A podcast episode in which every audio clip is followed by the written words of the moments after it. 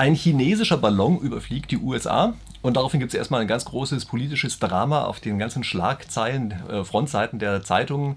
Steht nichts anderes mehr als dieser Ballon und ich möchte jetzt einfach mal ein bisschen der Frage nachgehen, ist es eigentlich so ein künstlich gemachtes Drama oder ist da wirklich irgendwas dran an diesem Ballon, dass das eine echte militärische Provokation sein kann? Also ist so ein Ballon eigentlich noch zeitgemäß? Ähm, wie ist das überhaupt zu beurteilen? Also lauter solche Dinge. Weil ich das selber nicht beurteilen kann, habe ich jemanden eingeladen, der sich damit auskennt habe nämlich jemanden getroffen, der bei der Bundeswehr tatsächlich Aufklärungsarbeiten dieser Art und auch anderer Art gemacht hat und das hoffentlich für uns ein bisschen besser einordnen kann. Also sein Name ist Joey Hoffmann. Er hat auch eine wundervolle eigene Internetseite und tritt häufig unter dem Namen Unvernünftiger Menschenverstand auf. Also schon von der Bezeichnung her ganz hervorragend. So, und ehe wir jetzt hier lange Worte machen, würde ich sagen, Sie stellen sich einfach mal kurz selber vor, oder? Ja, gerne. Vielen Dank für die Einladung und das lustige Vorgespräch. Ich bin eigentlich als Wehrpflichtiger ganz normal zur Bundeswehr gezogen worden. Das war Anfang der 90er Jahre. Ich habe dann auf dem Leopard 2 gelernt und habe einen Versetzungsbesuch gestellt, weil ich die Ausbildung zum Fotografen damals machen wollte und bin dadurch dann in die Luftbildauswertung reingerutscht äh, bei den Marinefliegern ich war dann in mehreren Geschwadern, habe natürlich lange Ausbildung gemacht. Man muss einen militärischen Ausbildungsteil dann nochmal zum Unteroffizier machen. Die Fachausbildung wurde unterrichtet an der Offiziersschule der Luftwaffe. Dann ging halt eine Tour von nochmal ungefähr sieben Jahren dann durch Europa, muss man fast sagen mit Manöver, mit verschiedenen Einsätzen. Ich war bei NATO in Belgien stationiert, Tactical Leadership Program und so weiter und äh, bin aber immer wieder zu meiner Stammeinheit sozusagen zurückgekehrt. Ein kleines Team stationiert in Norddeutschland und unsere Aufgabe war, dem baltischen Raum, ähm, Kattegat, Skagerrak, ähm, zu äh, aufzuklären, sagt man. Man sagt eigentlich nicht Spionage, das ist auch so ein Mediending äh, oder John, so ein James Bond-Ding. Ich habe dazu mal einen Vergleich gemacht. Wenn James Bond und M in irgendeinem so Bunker stehen und diskutieren und äh, überall Computer und Soldaten und im Hintergrund läuft einer, schlurft so durchs Bild mit einer Kaffeetasse, schreibt irgendwas an Tafel und läuft wieder raus. Das war mein Job. Okay, also das heißt, in der echten Welt ist die eigentliche Spionage, die, die mit der Kaffeetasse vom Büro aus gemacht wird. Das ist, glaube ich, so ein bisschen die Aussage. Und ja, Spionage und Aufklärung, ich würde mal sagen, Aufklärung ist der Euphemismus und Spionage ist wahrscheinlich das, was den Sachverhalt besser beschreibt, oder? Was soll ich dazu sagen? Also man, man sagt nicht Geheimdienste eigentlich, sondern Nachrichtendienste. Äh, da wir ja auch kein, keine militärische Aufklärung als eigenen Dienst haben, wie die NSA beispielsweise, sondern das durch die Bundeswehr beziehungsweise durch andere Dienste übernommen wird, spricht man eigentlich auch vom Nachrichtendienst. Ich sehe mich selber nicht als Experten, sondern ich versuche ganz allgemein vor allem auch politische Dinge und vor allem auch Medienmeldungen für Laien zu übersetzen. Ich bin nicht der Experte, ich bin der Dolmetscher. Und ich muss einfach einsehen, erstens Mut zur Lücke. Man muss auch mal ungenau bleiben, ähm, sonst kriegt man gewisse Dinge nicht transportiert. Und zum Zweiten, die exakten Begrifflichkeiten sind in der Öffentlichkeit einfach nicht verankert, so dass wenn ich Nachrichtenbereich schreibe, die Leute an die Tagesschau denken und nicht äh, an Spionage. Also Gottes Willen, dann sagt man halt Spionage. Na okay, aber dann steigen wir doch mal ein. Ist denn, ich sage jetzt mal Aufklärung, Schrägstrich Spionage, mit einem Ballon eigentlich überhaupt noch zeitgemäß? Also in der Öffentlichkeit ist ja so, dass die meisten sich so ein bisschen kaputt lachen darüber und sagen, da kann ja wohl nicht wahr sein, dass wir Luftballons durch die Gegend schicken, äh, während wir gleichzeitig Satelliten und weiß ich was nicht für alle für ein Hightech haben. Also ist das noch zeitgemäß? Definitiv. Für den Auswerter, für die, die Informationsbeschaffung. Ähm, ist ja wichtig, welche Informationen er nachher um den Tisch liegen hat da wird irgendein Sensor, also irgendeine Kamera, irgendein Infrarotgerät, das gleiche gilt übrigens auch für elektronische Kampfaufklärung, also Radar und dieser ganze Bereich, wo ich aber wenig zu sagen kann, wird ein, ein Sensor irgendwo drunter geklatscht. Und es ist eigentlich egal, worunter. Und ähm, wir werden da sicher im weiteren Gespräch auch drauf kommen. Das ist nichts Neues. Ähm, die Satelliten, von denen alle sprechen, die fliegen etwa in einer Höhe, ich habe mir sogar einen Spickzettel gemacht, zwischen 400 und 700 Kilometern. Ähm, ein Kampfflieger, wo man ein Jet, ähm, da muss ich wieder aufpassen mit den verständlichen Begrifflichkeiten. Also ein, ein Jet, wie man ihn halt kennt, so ein Tornado, der fliegt bis ungefähr, ähm, ich muss gucken, die F-22 kann bis 18 Kilometer hoch. Ähm, das heißt, wir haben dazwischen schon eine Höhe, eine Spanne, die nicht abgedeckt werden kann von der Auflösung her. Und da ist die Idee doch furchtbar naheliegend, einen Ballon zu nehmen. Aber macht das denn überhaupt Sinn, äh, das mit einem Flugzeug zu vergleichen? Also wenn ich mir vorstelle, irgend so ein äh, chinesisches Flugzeug rast durch den amerikanischen Luftraum mit einem Haufen Spionagetechnik an Bord, dann könnte ich mir vorstellen, dass das ein bisschen mehr Ärger gibt, als wenn das ein Ballon lang fliegt. Natürlich. Ich möchte da nicht vorgreifen, aber ich verstehe auch die ganze Debatte jetzt nicht darüber, ähm, angestiftet durch das letzte Argument der Chinesen, nachdem sie eingeräumt haben, ja, das war unsere, die Amerikaner hätten jetzt überreagiert. Ähm, es ist keine Überreaktion, sondern selbstverständlich, dass das Ding auf gut Deutsch gesagt vom Himmel geholt wird. Also gibt es gar keine Frage. Und da ist doch naheliegender, einen unbemannten Ballon vom Himmel holen zu lassen, als einen neuen Kampfflieger, weil runtergeholt wird er sowieso.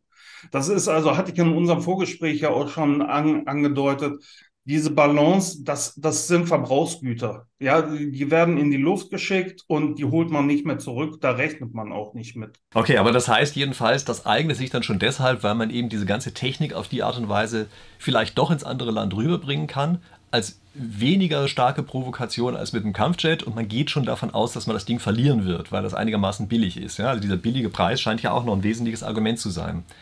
Wie lange dauert das eigentlich, bis man so ein Teil entdeckt?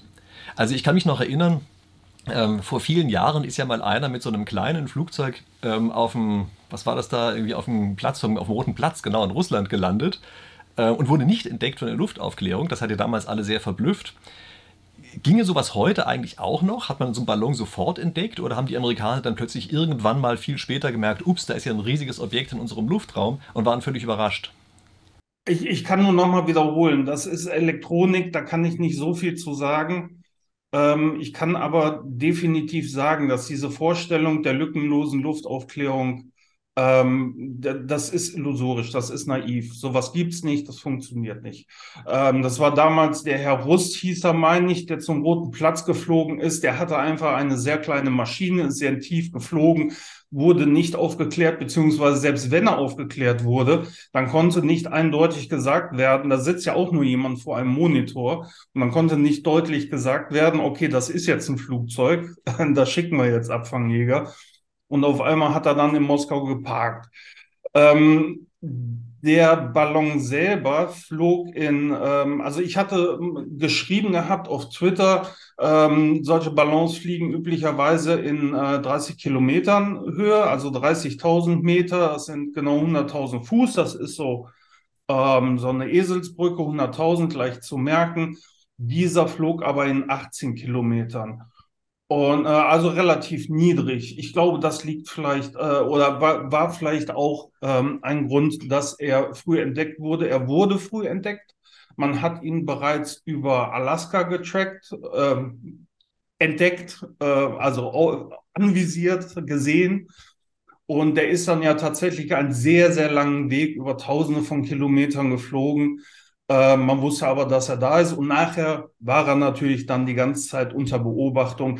Ich habe gestern noch ein schönes Video gesehen, wo ein Pilot einer Passagiermaschine äh, über den Sprecher durchsagt und jetzt, wenn Sie rechts rausgucken, wir fliegen gerade am chinesischen Ballon vorbei. Ich meine, das ist doch in gewisser Weise grotesk, oder? Also es wurde zwar jetzt häufiger diskutiert, warum die den nicht früher abgeschossen haben, aber vielleicht können Sie auch nochmal dazu Stellung nehmen. Also warum wurde das Ding nicht einfach sofort runtergeholt, als Sie den entdeckt haben? Aus Sicherheitsgründen. Man konnte ähm, lange nicht genau abschätzen, wie groß war er. Er war ja auch deutlich größer, als ich geschätzt habe. Und man wusste ja nicht genau, was er drunter hat, welche Last er trägt, also was für Geräte da drunter sind. Ähm, ich habe dann auf Twitter mal vorgerechnet, wie schnell so ein Ding in der Fallgeschwindigkeit wird wenn man ihn abschießt. Das gab dann wieder große Diskussionen, am Anfang konstruktiv, nachher nicht, weil ich den Luftwiderstand nicht einberechnet habe. Und da war natürlich die Debatte auch wieder groß. Es ging einfach nur darum, ähm, nicht irgendwie eigenes Gebiet, eigene Leute, Zivilisten, die rumlaufen, zu gefährden, weil was man abschießt, kommt im Allgemeinen nach unten. Das äh, wurde inzwischen nachgewiesen. Ähm, man hätte auch äh, ähm, erwarten müssen, was sich später als richtig erwiesen hat, dass diese Stangen, die nach außen zu sehen waren, dass das Solarpanels sind, die wiederum eventuell Glas oder halt so ein brüchiges äh, äh, Material enthalten. Ähm, die wiederum sind ja zwangsläufig dafür da, irgendeine Energiequelle zu speisen. Das heißt, da sind Batterien, da weiß man wer nicht, was für ähm, Chemikalien, was für Materialien sind in der, ähm, in der Batterie. Also sagt man lieber, warten wir ab, bis das Ding wirklich sicher über unbewohntem Gelände ist und dann holen wir es runter. Auch ein vollkommen normaler. Es, es tut mir leid, aber ich kann immer nur sagen, unaufgeregt, völlig normale Vorgänge. Okay. Na gut, ist klar, ja, wenn da ähm, ein riesen Metallklotz in der Luft hängt, und das war es ja ganz offenbar, also das war ja richtig große Masse, die da unten dran hängt, wenn die runterrast, dann erreicht die natürlich irgendwann mal eine Maximalgeschwindigkeit infolge des Luftwiderstands. Aber diese Maximalgeschwindigkeit ist bei relativ hoher Dichte natürlich auch groß. Da ist ja kein Fallschirm drumherum oder irgend sowas. Das heißt, wenn da solche abgeschossenen Splitter durch die Gegend fliegen, dann schlagen die natürlich einfach, weiß ich, durch Dächer durch oder wenn die irgendeine Person treffen, ist die natürlich tot danach. Also das kann ich mir schon vorstellen, dass man dann als der Verantwortliche lieber entscheidet und sagt, da warten wir mal ab, bis der irgendwo lang fliegt äh, wo man ihn garantiert, äh, wo er garantiert die Trümmer niemanden treffen. Ja, also ich denke, das ist eine durchaus vernünftige Entscheidung. Äh, was mich mal interessieren würde, die Chinesen haben ja die ganze Zeit gesagt, das wäre einfach nur ein Wetterballon. Ja, also so außer Kontrolle geratener Wetterballon. Ist das eigentlich irgendwie plausibel? Also so wie wir das eben beschrieben haben und auch die Bilder, die man davon sieht mit diesen riesigen Solarpanels unten dran, ist das plausibel, dass das ein Wetterballon war? Nein, zu keinem Zeitpunkt. Also ich habe diese Meldung gesehen, habe das direkt eingeordnet und ich muss ganz ehrlich sagen, ich habe mich auch danach erst durch das öffentliche Interesse damit auseinandergesetzt, weil für mich war von vornherein klar, was da abgelaufen ist die Informationen, die ich haben wollte, um das einschätzen zu können, das war innerhalb von Bruchteilen einer Minute war das Thema durch und Häkchen dran. Nein, zu keinem Zeitpunkt. Entscheidend ist die Flughöhe, die Größe, die damals schon abgeschätzt werden konnte. Im Nachhinein hat sich erwiesen, das Ding war tatsächlich 61 Meter hoch. Das, das ist kein Wetterballon, das ist auch kein normaler Forschungsballon. Ähm, und dann gibt es natürlich andere Indizien. Ähm, angenommen, es wäre ein normaler ziviler äh, Ballon gewesen ähm, für, für Wetteraufklärung, für irgendwelche geologischen Sachen. Ähm, in dem Moment, wo der abhandengekommen wäre, hätte doch in China jemand zum Hörer gegriffen und die USA angerufen und gesagt hat, mal Leute, tut uns leid, da kommt jetzt was. Das ist aber nicht passiert. Und im Nachhinein hat sich herausgestellt, dass China das schon lange macht und nicht nur in den USA macht. Wie das heißt also, es gibt jede Menge solcher Aufklärungslüge dieser Art, die bisher aber nie aufgefallen sind oder nicht problematisiert worden sind zumindest? Ich würde, ich finde die Umschreibung nicht problematisiert sehr schön, ja. Ähm, also äh, der ehemalige Präsident Trump hat sich natürlich direkt geäußert. Erst, erstmal hat Kirby gesagt, Sowas ist schon häufiger vorgekommen. Kirby ist ja im Moment, das muss ich ablesen, ähm, Nationale Sicherheitsrat, der Sprecher des Nationalen Sicherheitsrats. Der hat dann gesagt, ist schon öfter vorgekommen. Da hat Trump auf seinem eigenen, äh, äh, seinem, seinem komischen Twitter-Ersatz da, hat er direkt, bei mir nicht. Bei mir ist sowas nie vorgekommen. Und das Pentagon hat dann gesagt, doch in ihrer Amtszeit dreimal. Also ähm, das ist Standard.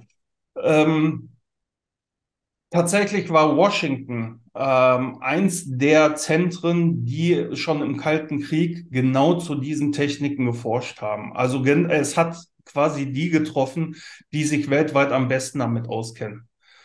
Und ich bin auch sehr sicher, dass die damit gerechnet haben, weil schon, schon lange damit gerechnet haben, aus einem sehr einfachen Grunde, weil äh, China keine Satelliten mit optischer Aufklärung im All hat. Also da auch wieder zurückgreifend auf Ihre erste Frage, ist das zeitgemäß? Ja, wenn man kein Geld für Satelliten hat und sowas kostet nicht viel, dann nutzt man das natürlich. Mhm. Ich meine, das finde ich ja schon ein Ding, ja, dass in der Vergangenheit offenbar auch zu Trumps Zeiten dann jede Menge solcher Ballons geflogen sind. Was heißt jede Menge? Also zumindest mindestens einer.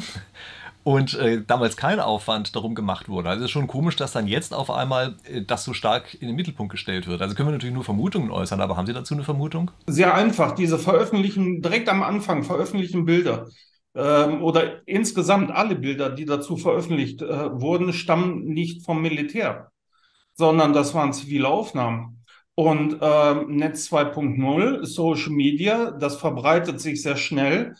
Ähm, da hat irgendjemand eine Kamera draufgehalten, hat das veröffentlicht und dann waren, war die USA selber in Zugzwang, etwas dazu zu sagen, vollkommen unabhängig, ob die zu dem Zeitpunkt wussten, dass der Ballon da ist oder nicht. Sie mussten dann, sie, ne, irgendwas musste da kommen. Das wäre im Kalten Krieg zum Beispiel nicht passiert und unter Trump vielleicht auch nicht. Also ich weiß es nicht. Aber heute finde ich das vollkommen naheliegend, dass im Jahr 2023 da jemand das sieht und veröffentlicht. Gut, das ist natürlich auch eine Form von Aufklärung. Ne?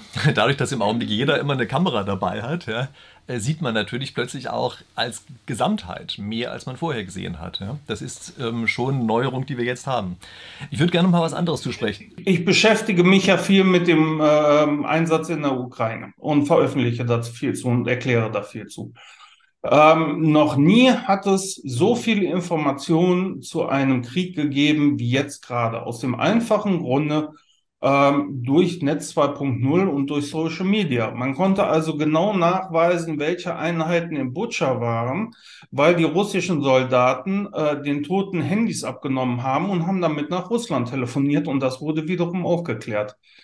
Ähm, ich habe neulich noch ähm, ähm, eine Zusammenfassung der Verluste gegenübergestellt, Russland, Ukraine, ähm, von der niederländischen Seite Oris. Sie machen das ähm, und die weisen das tatsächlich nach, ganz dezidiert über Fotos, die auf Social Media oder im Internet allgemein, sowohl von, also von allen veröffentlicht werden. Und wenn die das verifizieren können, dann setzen die das in ihre Liste und veröffentlichen dieses Bild auch. Man hat also eine riesige Flut von Informationen, die es so vorher nie gegeben hat. Mhm. Das ist natürlich auch ein interessanter Hinweis, ja. Ähm, ja, das, was ich eigentlich gerade ansprechen wollte, ist, hm, weiß nicht, fast trivial dagegen, aber ich glaube trotzdem nicht ganz unwichtig. Nämlich bei so einem Ballon hat man ja eigentlich immer das Gefühl, da muss man sich halt darauf verlassen, was der Wind gerade macht und man kann den gar nicht steuern. Jetzt ist es ja wohl so, dass moderne Technik so einen Ballon sehr wohl steuern kann. Also man kann damit ja anscheinend sogar auch in der horizontalen Richtung inzwischen sehr stark steuern, dass er entweder an einer Stelle stehen bleiben soll oder im gewissen Bereich stehen bleiben soll oder auch eben tatsächlich auch in eine Richtung fliegen soll. Können Sie mal ein bisschen was dazu sagen? Also zum einen, ob das tatsächlich so geht und wenn ja, wie das funktioniert? Dazu kann ich nichts sagen, weil mir das so nicht bekannt ist. Ähm, aber ich kann Ihnen sagen, weil ich mir vorstellen kann und das ist, äh, ja, das geht. Ähm, Grundsätzlich konnte man vorher solche Ballons ja schon durch den Auftrieb steuern. Das heißt, man konnte Gas ablassen ähm, und, und dadurch sank er. Dadurch hatte man schon eine kleine Ein Eingreifmöglichkeit. Ähm, denn man, man muss ja immer bedenken, in dieser Höhe, von der wir sprechen, normalerweise 30 Kilometer, diese 18 Kilometer, ähm, weiß man ja sehr genau, wo in dieser Höhe die Streams lang gehen. Und die sind nicht wie erdnah unser Wetter, sondern die, die sind relativ konstant. Das, dieser Stream zum Beispiel, in dem dieser Ballon mitgeflogen ist, da wusste man vorher schon relativ gut, wo er lang geht. Und wenn ich mir jetzt vorstelle, da wie bei einer Drohne einfach nur einen kleinen Propeller dran, dass der die Richtung ein bisschen ändern kann und man das ausnutzen und koordinieren kann, ähm, den so ein bisschen nach rechts und links. Ähm, dann wäre die nächste Frage wieder Energieversorgung und da kommen wir wieder darauf zurück. Das konnte man sehen an diesen großen Paneelen, Solaranlage mit hoher Wahrscheinlichkeit und dadurch hat man die Energieversorgung, das so ein bisschen zu machen. Ähm, also man kann, darf sich das nicht vorstellen wie so eine Drohne, der beliebig vor und zurück. Der, der kommt gegen diesen Stream. Ich weiß nicht, wie viel 100 kmh Windgeschwindigkeit da oben herrschen.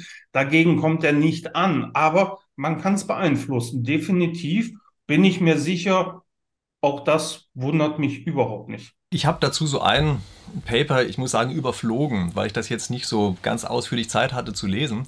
Die Technik, die dahinter steht, scheint wohl die zu sein, dass das in vertikaler Richtung jetzt relativ fein und auch häufig variiert werden kann, sodass man wohl Strömungen, teilweise auch Mikroströmungen ausnutzen kann, um in verschiedene Richtungen zu lenken und dann, weiß ich, äh, über bestimmte Zeiten hinweg eben das so auszunutzen, dass man insgesamt eher netto in eine Richtung fliegt als in eine andere. Also diese Ballontechnik scheint heute ja sowieso so ganz merkwürdig geworden zu sein, dass praktisch zwei Ballons ineinander stecken und äh, der eine für den Auftrieb sorgt, der andere Teil dieses Ballons, muss man sagen, eigentlich eher so eine Art Ballast ist. Und jetzt durch äh, Hin- und Herpumpen dieses Volumens, man regelt, wie stark der hochsteigt oder runtergeht. Also so ist wohl die Technik. Äh, wie gesagt, ich habe es mir nicht ganz genau durchgelesen. Ich werde das Papier, was äh, dazugehört, oder was heißt Papier, die Erklärung, muss man eigentlich sagen, die dazugehört. Auch so eine Internetseite, die werde ich euch hier unten drunter mal verlinken. Das ist für diejenigen, die das durchlesen wollen, eine ganz interessante Sache. Das ist auch gut erklärt, ja. Das ist die Seite von jemandem, der das aufbereitet, solche Sachen. Ähm, da ist unter anderem auch die Rede davon, dass der wohl etwas atypisch von außen hier weiß ist, dieser Ballon, damit man wohl anscheinend bei der Temperaturschwankung durch die Sonneneinstrahlung nicht so einen starken ähm, Wechsel hat. Weiß ich, können Sie was dazu sagen? Dass diese weiße Farbe fand ich jetzt auch ein bisschen ungewöhnlich. Kennen Sie das? Nee, überhaupt nicht. Aber ich, ich nehme äh, auch an, dass das tatsächlich mit, mit der äh, thermischen Strahlung zu tun hat und so weiter. Natürlich, da wird es, also, das ist nicht grundlos. Ja, also wie gesagt, ich werde das einfach unten verlinken, kann jeder selber durchlesen, der an solchen Sachen Spaß hat. Äh, ich fand das ganz interessant. Ja. Kommen wir doch nochmal zu was anderem zurück, nämlich äh, zu dem Abschießen. Wie kann ich mir sowas eigentlich vorstellen? Also nimmt man da sozusagen eine Knarre, zielt drauf und sagt, er macht ja sowieso Bumm und kommt von alleine runter?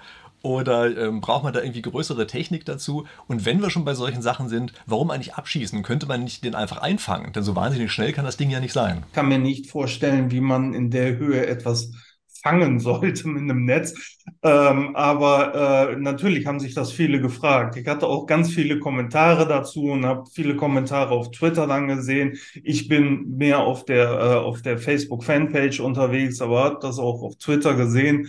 Und äh, ich habe dann, ich komme ich komm ja aus dem psychologischen Bereich. Ich tendiere dazu, einfach mal Fragen zu stellen. Wie, wie soll man das denn bitte äh, mit, mit einem MG äh, abschießen? Bekämpfen, wollte ich jetzt schon sagen, militärisch. Aber wie, wie soll das, macht, macht man dann in 18 Kilometern Höhe mal das Fenster auf und hält eine Waffe raus oder so?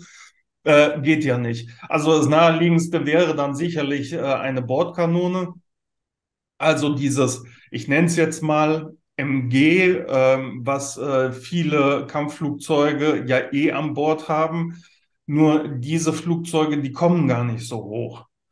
Ähm, das, das ähm, ist natürlich auch immer abhängig davon, solche MGs sind eigentlich weniger auch für den Bodenkampf gemacht, also dass ein Flugzeug irgendwo langfliegt, wie man das aus alten Filmen kennt, ne, Hitchcock und äh, auf, auf irgendwen schießen, da gibt's dann wieder andere Flugzeuge. Aber es wäre alles mit un unheimlich vielen Unsicherheiten behaftet. Also geht man doch auf Nummer sicher. Ähm, da ist eine F-22 Raptor gestartet. Die ist dann bis auf etwa 16 Kilometer Höhe gegangen. Die, die kann bis 20, also sie hat noch Abstand gehalten, ist nicht so hoch, war auch gar nicht nötig. Und die hat dann eine Luft-Luft-Rakete, eine Sidewinder gestartet. Die hat einen Infrarotsuchkopf, die ist also thermisch gesteuert. Das ist die äh, äh Fire and Forget, also ähm, die, die feuert einfach, ähm, man feuert einfach und kann dann schon wieder nach Hause fliegen. Die macht den Rest alleine. Und äh, was man getan hat, ähm, war ganz einfach, um auch da nochmal auf Nummer sicher zu gehen, dass sich nicht durch eine Detonation dann die Splitter verteilen wie bei einem Flugzeugabsturz. Da kann man ja über die Streuung der Splitter bestimmen, in welcher Höhe ungefähr ein Flugzeug detoniert ist oder ob es ohne zu explodieren äh, in den Boden gerammt äh, ist. Ähm, äh, und um das halt auszuschließen, hat man einfach den Kopf der Sidewinder nicht scharf geschaltet. Das heißt, ähm, wie bei einem Dartpfeil, und genauso sieht das auf den Videoaufnahmen ja aus, ähm, kommt die angeflogen und fliegt einfach nur da durch, nichts weiter passiert. Der Ballon äh, geht hoch, der fällt sofort in sich zusammen und dieses ganze Gerät komplett kommt runter. Also Man, man spricht da sehr schnell immer so von, von chirurgischer Präzision. Das ist Quatsch, aber war schon sehr genau gemacht, genau mittig getroffen. Fertig. Na gut, das ist natürlich schon ganz erstaunlich, nicht, dass das geht, dass so ein Ding dann tatsächlich aus so einer Entfernung mittig trifft, wie Sie so schön sagen. Ja das spricht natürlich schon ein bisschen äh, für diese Technologie. Ja? Na gut, Sie dürfen ja nicht vergessen, dass diese Sidewinder zum Beispiel ähm, dafür gemacht sind, andere Flugzeuge zu bekämpfen, die sich äh, deutlich schneller bewegen. Also so ein Ballon ist da, glaube ich, äh, nicht mal ein Übungsziel. Okay, ist natürlich auch wieder wahr, ja. Wenn man versucht, Flugzeuge oder gar Raketen abzuschießen, das ist natürlich deutlich schwieriger, ja, weil die ja noch schnelle Ausweichbewegungen machen können. Ähm, vielleicht noch eine Sache. Wenn man so einen Ballon jetzt also so lange im eigenen Luftraum hat, dann möchte man ja wahrscheinlich gerne verhindern, dass der diese Aufklärungsinformationen zurückschickt. Kann man das eigentlich verhindern? Also ist es eigentlich eine Option, dass man sagt, wir lassen das Ding zwar oben, aber wir stören die Kommunikation so stark, dass die nichts mehr damit anfangen können. Ist das möglich? Ja, definitiv. Ähm, aber auch das ist wieder die, die Radarkomponente, da kann ich wenig zu sagen. Ähm, da hat sich aber der Oberkommandierende ähm, der ähm, Augenblick äh, Van Herk heißt der, Van Herk. Ähm, das ist gleichzeitig der Oberkommandierende der, des nördlichen Territoriums, heißt es übersetzt, und des gesamten Luftraums. Und der hat gesagt, man hat sichergestellt, dass keine äh, relevanten Informationen gesammelt werden konnten. Ähm, das bedeutet zwei Dinge. Also zum ersten ging es um die ähm, Malstrom. Ich muss es mir echt auf, aufschreiben. Malstrom ähm, Airbase in Montana. Das war ein sehr relevantes Ziel, was man da nicht aufgeklärt sehen wollte. Ähm, weil dort die äh, alten Minuteman ähm, Kontinentalraketen stationiert sind. Man weiß nicht genau viel, es werden aber sehr viele sein also mehrere Dutzend. Ähm, und ähm, das, das wäre zum Beispiel ein Ziel gewesen. Also gehe ich davon aus, man hat zwei ähm, Möglichkeiten genutzt, ähm, um diese Aufklärung zu unterbinden. Und zwar einmal elektronisch durch Stören dieser Signale und einmal ähm, am Boden einfach durch äh, Täuschen, Tarnen, ähm, also durch, durch ähm, entsprechende Möglichkeiten, da ähm, diese Information, diese, diese Bildinformation, die man kriegen könnte, in der optischen Aufklärung dann zu verschleiern. Aber das heißt doch dann, dass eine wesentliche Komponente dabei doch auch die Provokation gewesen sein muss. Ne? Denn die Chinesen müssen ja sich völlig bewusst gewesen sein, dass dieser Ballon, auch wenn der reinfliegt und nicht abgeschossen wird, dass sie nie an die Informationen rankommen werden, die damit aufgeklärt ähm, wurden, wie Sie immer so schön sagen. Das heißt, das ist doch dann eigentlich viel mehr Provokationskomponente, als man doch vielleicht erst so gedacht hat, oder? Nee, tut mir leid, das sehe ich nicht so, weil wenn man bedenkt, ähm, dass mehrere Ballons unterwegs sind, schon lange waren, schon seit Jahren, ähm, ich glaube, das ist, ähm, man macht das, denke ich, zu schnell punktuell an diesem einen Event fest, weil man ja nur dieses mitbekommen hat. Wenn man aber daran denkt, dass das bereits seit dem Kalten Krieg ähm, Praxis war und ähm, dass dies auch in anderen Bereichen, zum Beispiel mit Jets, auch die Bundesrepublik, auch meine Einheit ist übrigens öfter in fremden Luftraum eingedrungen und dann schnell wieder raus und ähm, dann ähm, war gut. Ähm, und wenn man dann bedenkt, dass ähm, laut Pentagon ähm, ja mindestens drei solche Ballons schon während der Trump-Zeit ähm, aufgeklärt wurden, also konnte aufgeklärt wurden, man wusste, dass die da sind. Ähm, ich sehe da tatsächlich überhaupt keine aktuelle politische Komponente, außer dass die Chinesen ein eh auch im wirtschaftlichen Bereich eher oberflächliches Verhältnis äh, zu fremdem, fremdem äh, Eigentum im Sinne von Staatshoheitsgebieten, im Sinne von geistigem Eigentum oder so. Die, die, das ist einfach in deren Kultur, die sich von unserer in dem Punkt sehr unterscheidet, indem die mit Floating einfach dann ich, ich kann mir beispielsweise vorstellen, dass sie direkt ein Dutzend solcher Ballons losgeschickt haben und dann einfach mal gucken, was passiert. Und für die ist das vollkommen selbstverständlich. Diese ganze Aufregung kann ich nicht irgendwie ähm, mit einsteigen. Tut mir leid. Okay, also das heißt, Ihre Position ist, äh, da ist im Augenblick aus Versehen eine solche Aufregung entstanden, vielleicht weil die eben so frühzeitig als irgendwelche privaten Bilder kursiert sind.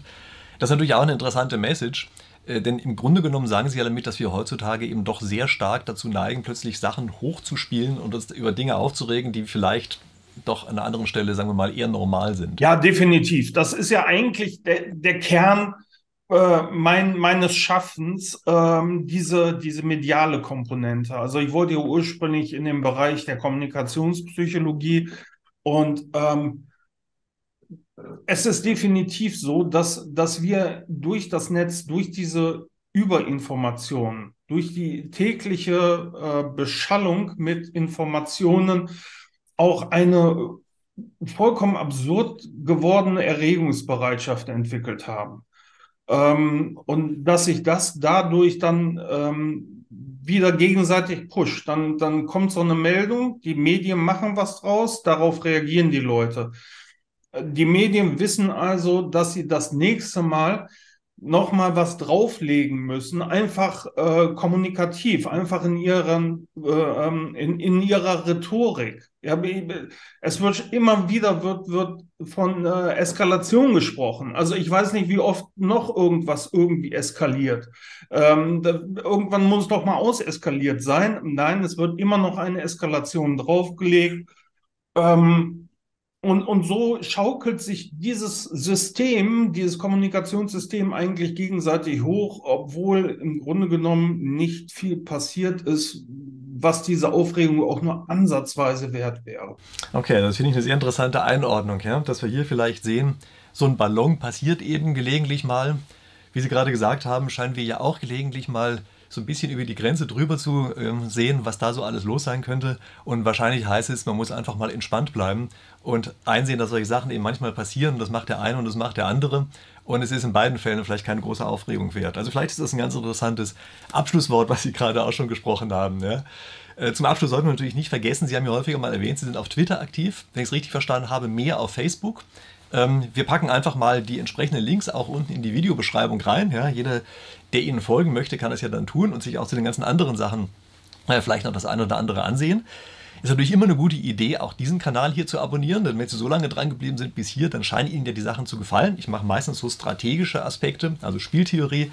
Deshalb ja auch die letzte Frage, so ein bisschen wie das eigentlich zu bewerten ist als Provokation. Das ist ja ein wesentliches Element, was man in der Spieltheorie immer kennt. Also wie gesagt, gucken Sie sich die Sachen einfach an. Und in der Videobeschreibung setzen wir auch noch ein paar weitere Informationen dazu. Gibt es noch famous last words von Ihnen, was Sie gerne loswerden möchten? Nein, äh, das würde wieder dazu einladen, sich über irgendwas aufzuregen. Ich möchte da nicht weiter eskalieren. ja, das ist gut. Zwischendurch haben Sie auch mal einen kleinen Aufreger angesprochen. Da werden Sie gemerkt haben, da habe ich versucht, den Ball flach zu halten.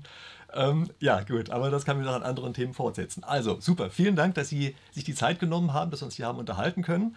An mein Publikum, schön, dass Sie so lange hier dran geblieben sind und wir sehen uns wieder in der nächsten Woche. Bis dahin.